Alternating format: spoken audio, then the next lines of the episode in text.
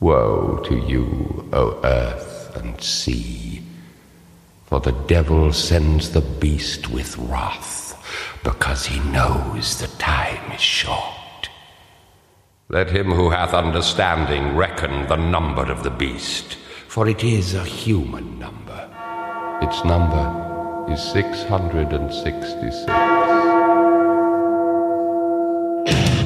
Herzlich willkommen zum Metal.de Podcast, der Podcast über Heavy Metal und allem, was dazugehört. Am Mikro begrüßt euch euer Gastgeber Henning.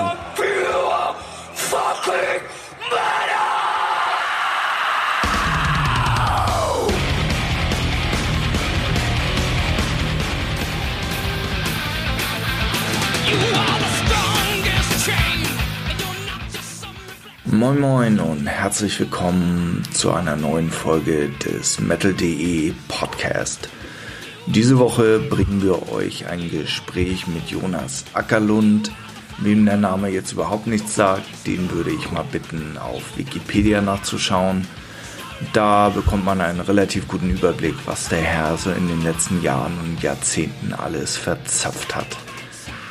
Wir haben mit Jonas gesprochen anlässlich der Veröffentlichung seines neuen Films Lord of Chaos, wo es, wie die meisten wahrscheinlich wissen, über Euronymous und Varg und die Band Mayhem und generell die ganze Black Metal Szene in Norwegen geht, aber insbesondere natürlich die tragischen Geschehnisse damals.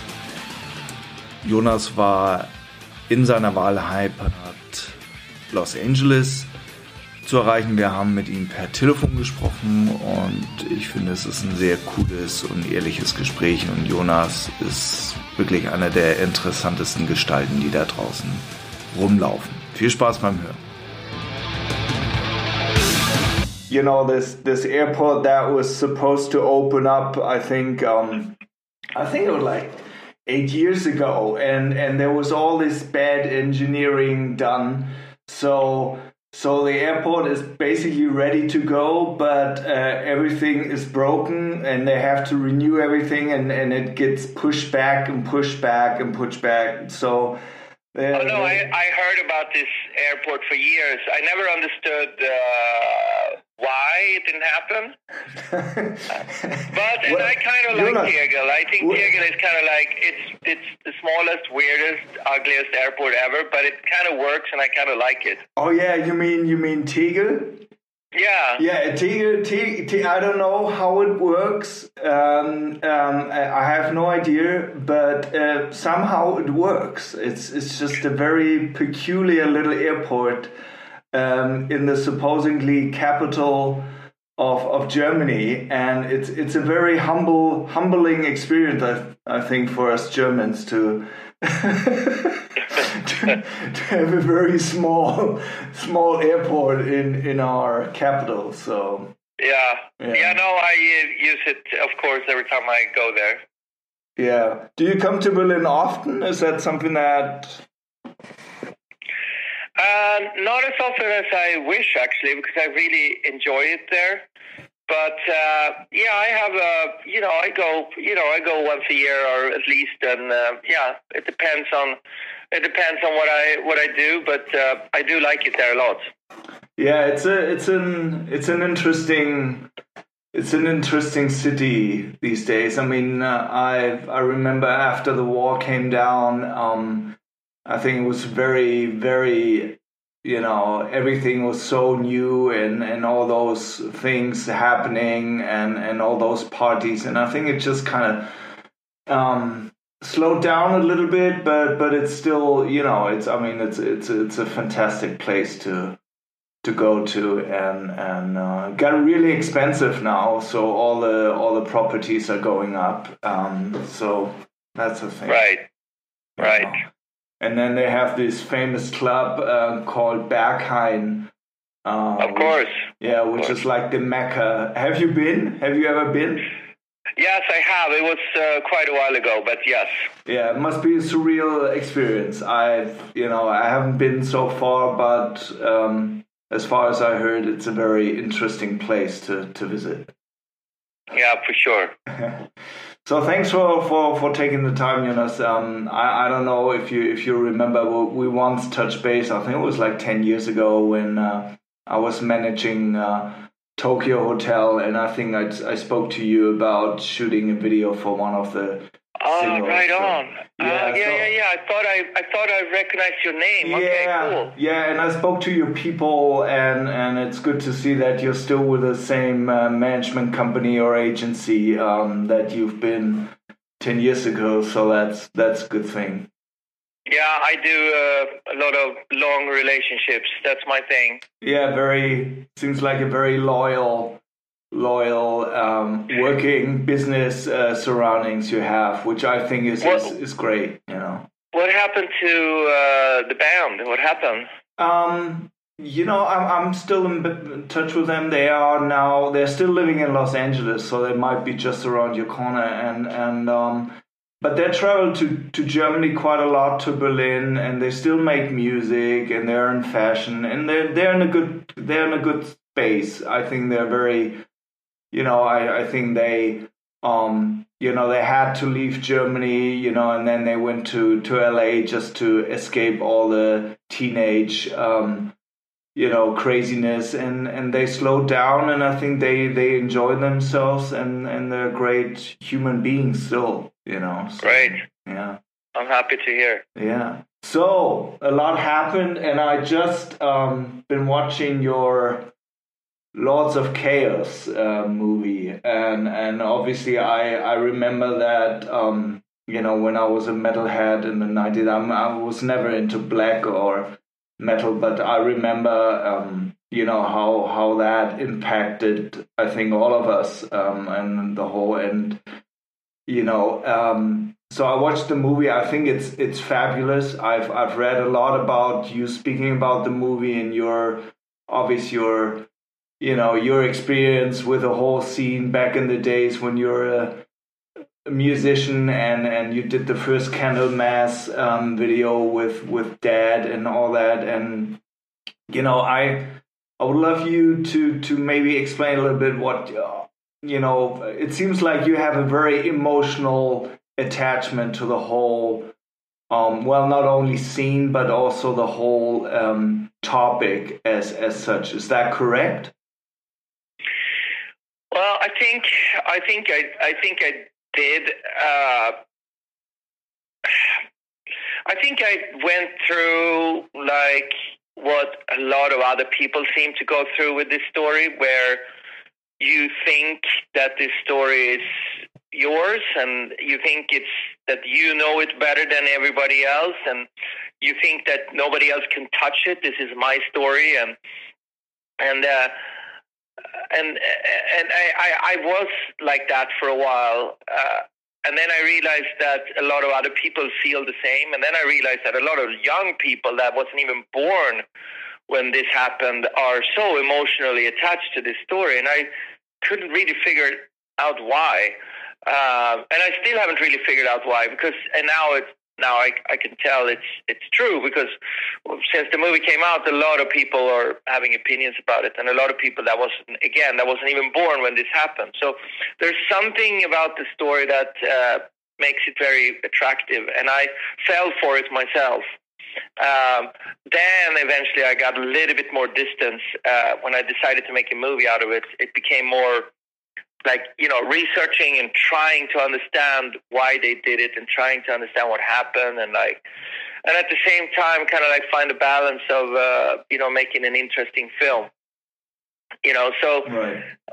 that I think it's a tough question but I'm definitely one of those guys one of many that fell for this story Sure. you know and Yeah. uh, the story more than the music you know the visuals more than anything else and you know and what i was trying to do with the movie was something that i hadn't seen in any of the documentaries or read in any of the books was to kind of like add an emotional attachment to it and Yeah. add a, a part where you see that they are kids and they're children and there's uh, you know uh, a human side to it, you know, because if you look at all the documentaries and all the books and all that, it's very, it's very you know it's demons and monsters. Yeah, yeah, and, yeah. uh, you know, and there's an insert of fire, and then you see your church, and then you hear a deep voice telling the story about the monsters in Norway.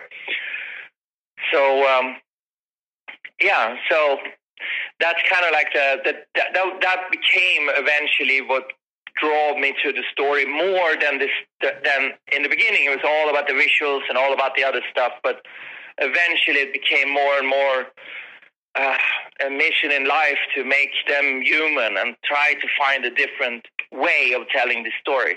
There's no point of doing exactly what's already been done, you know, because the documentaries are doing a pretty good job telling the story. Yeah, yeah. Uh, yeah, obviously seen- from different angles because every documentary had its have its own angle. You know, they're all different oh, absolutely. perspectives.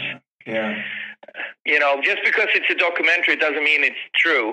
You know, it's still somebody's perspective. You know. Very true. Very true. Yeah, I, I watched the the only documentary I watched was the um Until the Light Takes Us, um, which I think is, is the most you know known one. And um I think, you know, I, I like what you said in one of the interviews, like you said, you know, there there's not really there haven't been child molested or they haven't been you know uh, in in in really poor brought up in poor families or or you know and they were just um, you know very young kids guys you know they're not they're not monsters and they're not superhuman. I think what what comes across in the movie is that they are yeah just kids and with egos you know and and piss and vinegar and they just you know they just want to up themselves you know and and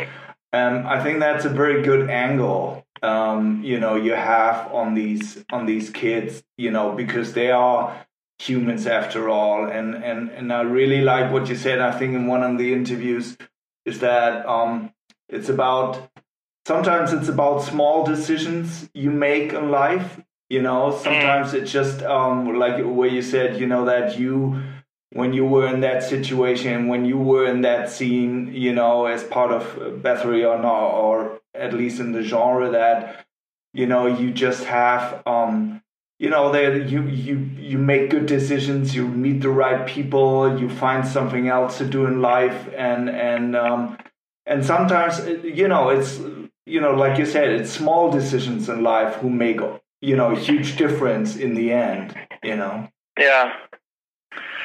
and I, I- I think that's a very very good good thing and and you know um I mean with you with your background um I mean when you did the casting I think the casting is exceptional. I think he's um you know I think I think they are all very strong and and um how did you did you have somebody in mind um, from from the get go or did you um was that like a normal procedure? I mean you know so many people or how did you how did you do it in the end? I mean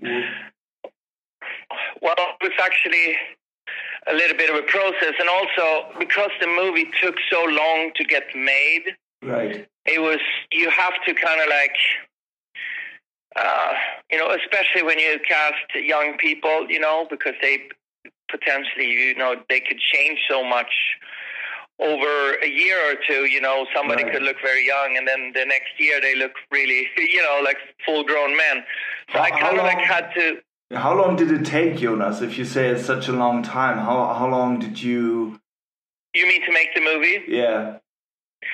Well, it depends a little bit uh, uh, when you consider me starting, because I thought about it first for quite a while, and that was probably that was probably ten years.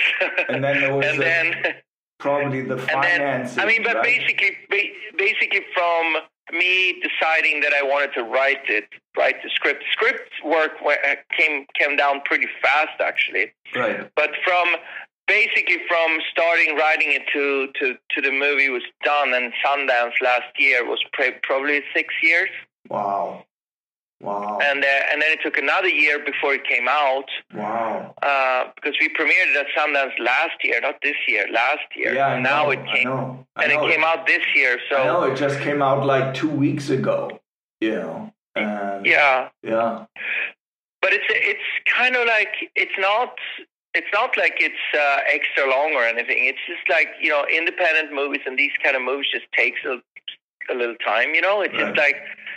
And luckily for me, this movie is, is not getting old. You know, it's like No. uh, it's a story that's not getting old. So, but casting was obviously a big part of it, and uh, and Rory Culkin was was very loyal to the project, and he did not go through that process when he started to age and look old. He he still has a baby face.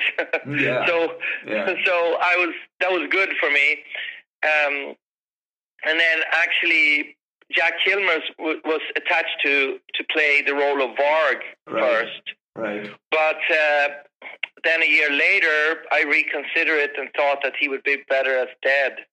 Uh, you know, so it was kind of like a, a chemistry thing between the boys and kind of like figuring it out. But with Right. Rory's attachment, it was kind of like a really n- good start, you know. And then Emory came on board really late. He was uh, more of a he, he was like more of a later. He came on board like later, Right. um, and uh, he was just a, a an actor that I've been keeping my eye on for a long time, and I thought he was really good. yeah. You know, so I just desperately wanted to work with him. Great. Okay. Yeah, Got it. What I really liked is is um, you know the the harsh contrast of this really white IKEA happy you know um, backdrop you know with the houses and obviously you know since we're ba- I'm I'm from the north of Germany so I I can totally relate to this white clean Norwegian, you know, everything is great, everything is, is pretty, and then, you know, this harsh contrast. Um, and and there um, that's something that visually I found I found really, really interesting and, and well done. And then, you know, what I also really liked is is is the humor you put in there. You know, when when he was um I think when he tried to do that very serious interview, you know, with the with the Nazi um, logo, and then I think um, you know one of the guys is offering him tea, you know, and they take off the shoes when they come in, and then you know, um, I think when there's this interview with Kerrang, um, uh, you know, and he's trying to spell. Right. He's trying. I thought that was really, really good. I think I thought that's something that um, you know, with all the they all take themselves so bloody serious, and I think it's it's something that you know is really, really good. You know, that Yeah. movie. You know. Yeah, you know, and a lot of these uh, scenes that you're mentioning now are are you know are taken from you know the real words and the real interviews and the real stuff. You know, there's there's actually a really good uh, documentary on YouTube uh, where Finn, the journalist, uh, Yeah. tells the story of uh, oh how he saw it and and how this interview happened and Right. uh, it's called Satan Ri- Rides the Media, and it's really it's really funny actually how he explains when he got to the house and how dark it was and like all those things. So that that's uh, that's one I really recommend. It's a short one, but it's it's really Mhm. interesting to hear this guy Finn tell tell the Mhm. story. Yeah, that's great. And and then um, I thought it's really good to um, because I, I read in an interview with you that you know the female part is something that you felt really strongly about because obviously he went through that change you know and he cut his hair and and and he really was serious about that relationship and making that change uh, within himself, and and and um, I thought that that was a very strong, strong angle, which which goes back to, you know, you saying those they were just kids. I mean, they were like eighteen, and obviously you want to be together with with a beautiful girl and and want to have a girlfriend and have a good time. And I thought that was really that was really strong. You Mm. know. Um. So You know, and it's been a lot of uh, it's been a lot of d- discussions about did he have a girlfriend or did he not have a girlfriend and in like in real life you know and I I, I think that you know I've fabricated this this role a little bit but the the truth is that uh, he actually did have a girlfriend, and uh, a friend of mine actually stayed at Euronymous's house only Right. two weeks before he got murdered. Right. And uh, he told me about his girlfriend and and all that. This girl that was around. Um, and I just feel like it it added like obviously the movie's all about these young boys, but it added like another perspective, you know, and that that's what made it important to me. as as I think it is in real life, Jonas. I think that you know when you're when you're young and you're you know whether you're in a band or you're in a soccer team or whenever, and then all of a sudden you know girls or women become interesting and your perspective and your agenda and your priorities change. You know, Mhm. and and so I I. I think it really doesn't matter if she was serious girlfriend or just just somebody you know he felt deeply connected to or or he really liked i think it's it's just the impact it had and how it you know how it really um, changed the dynamic between those two and and i thought that was really strong Oh, great, great. yeah.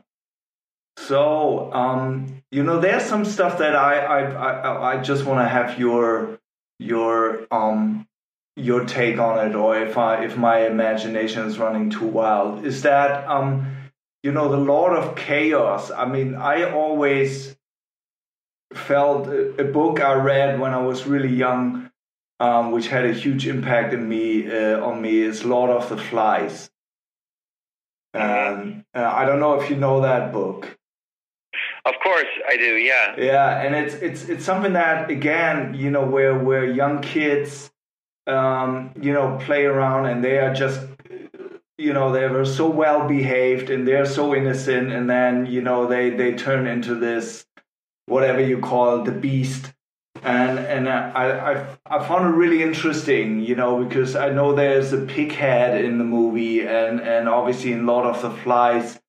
I think they are kind of have this pig uh, pig head as their god. Is that something you?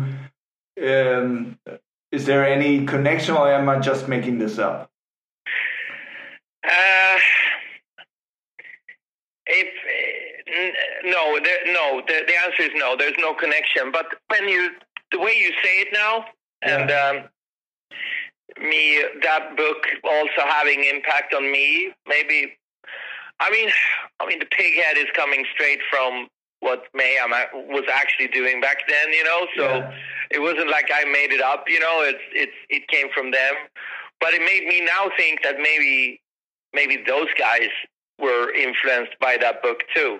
You know, it made me think that you know they were big fans of Lord of the Rings, Yeah, and like a lot of horror movies, yeah, and like this well, with and that. With Varg. Yeah, you know, they they love that uh, stuff. So, but I never ever thought about them actually reading right. Lords of the, Lords of the Fly. I mean, but but they probably did. You know, maybe there's a connection there that I that I Yeah. didn't even think of. But it's an interesting uh, it's an interesting thing for sure. Yeah, yeah.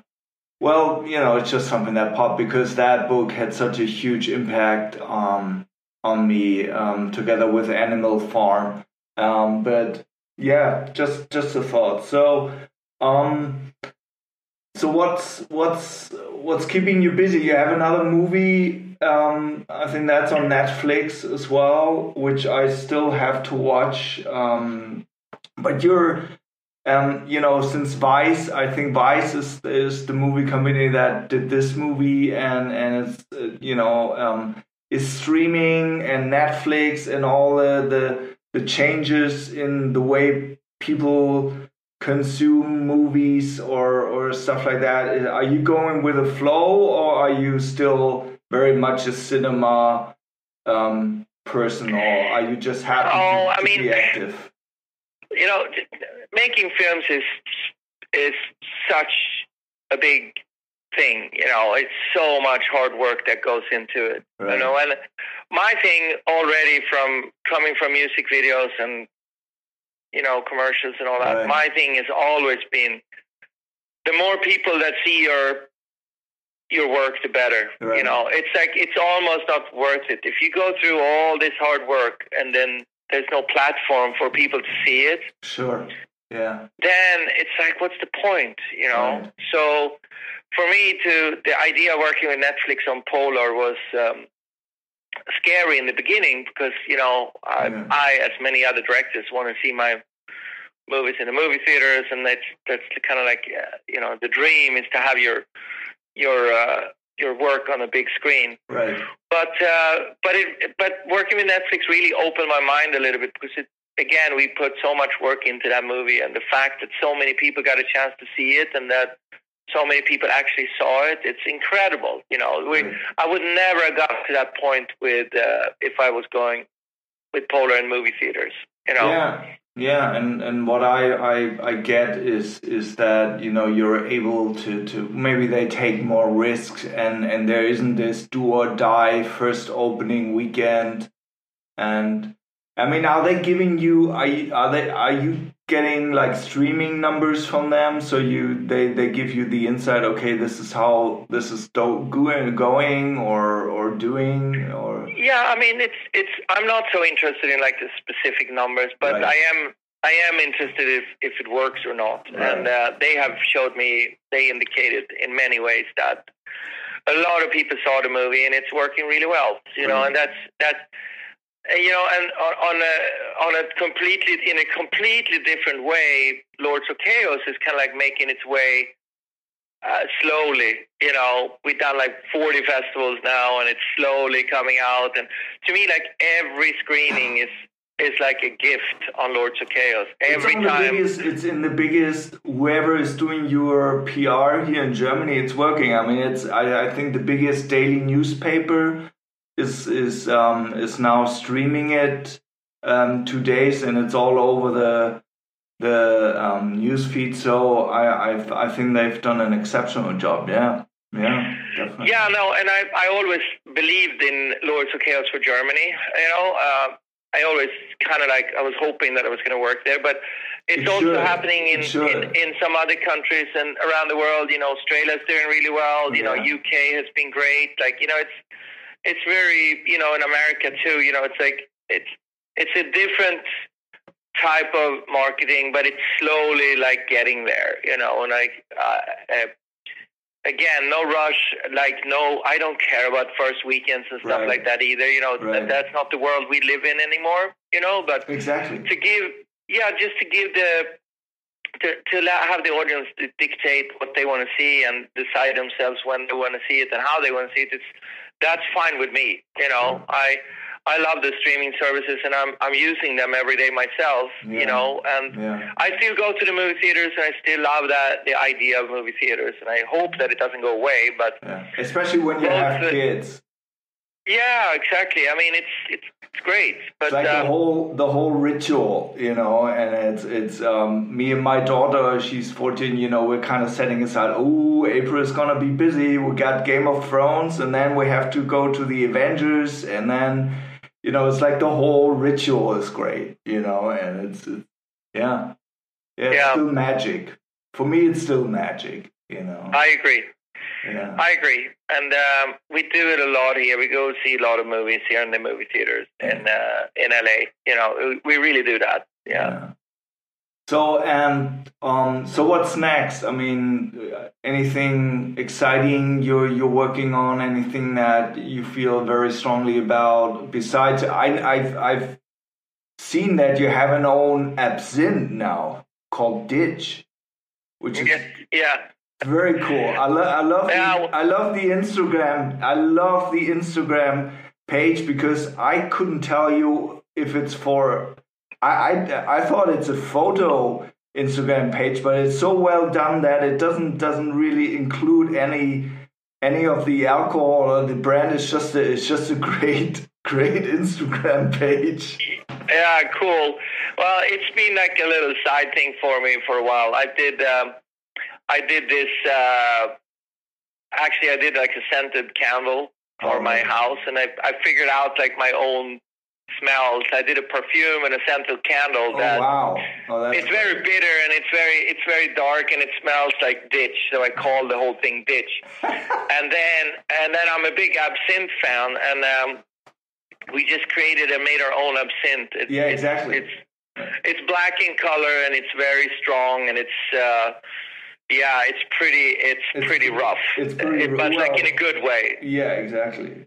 And, It's and- like drinking rat poison, basically, but it's like in a good way. well, that's Scandinavians and their alcohol for you. There you go. yeah, Yeah. exactly. And I know your wife is doing. I, I've read that she's done something for IKEA, which I thought is really interesting, and that was really out there for IKEA, right? I mean, it's just like really, really. Yeah, it's a, it's a, it's a it's a while ago now. It was last year, but uh, Right. yeah, no, she did this uh, beautiful um, like like uh, like a, like a collection of her stuff. I think it was like great. thirty something items, and uh, No, yeah, they, they, they, it was great. It was great. Well, you know, so I'm kind of like back at doing, uh, you know, what I what I did before as well. You know, I I, I still do a lot of music videos. I still do, Right. You know, like uh, commercials and all Right. that. You know, but but I am I am focused on making my next movie pretty Right. pretty soon. Um, you know, so that's. Uh, Again, like every movie, is like a, a miracle, and it takes a little time to sure. to get it done and like all that. But uh, I am working on it, and uh, yeah, Did you see? It's Did you see the new Rammstein video? yeah, I did, I did. What do you think of it? No, and of course it's great. I mean, everything everything Rammstein do is great. I'm a I'm a fan since many years back. Yeah, you know, know. that. But I know. so so yeah, of course it's it's great. It's it's it's Yeah, great. it it um I think it put a lot of people to rest over here in Germany that they were after all not a Nazi right wing band. Right? Yeah. know, no. I, I, I think that um you know the the media finally came to grips that this is just uh yeah they're just a very well organized marketing and and great musicians and and um you know and I I think they um they've done themselves and this country a huge favor with with doing that video yeah I That's great. yeah. So, Yeah. um, Jonas, thanks so much for, for taking the time and, and, and being so open about it and, and, and, you know, been a real honor. You've one I love your videos. I love what you've done and, and, you know, huge fan and, uh, I wish you all the best for the future. Oh, thank you so much. It was great to hear your voice again, and uh, let's stay in touch and do it again soon. Okay? Absolutely. Whenever you're ready and whenever you want to do something, um, I'm here. Okay. Okay. All right. We're great. Thank you. Thanks, have, Jonas. uh, Have a great day. Have a good day. Bye bye. Okay. Bye. Bye.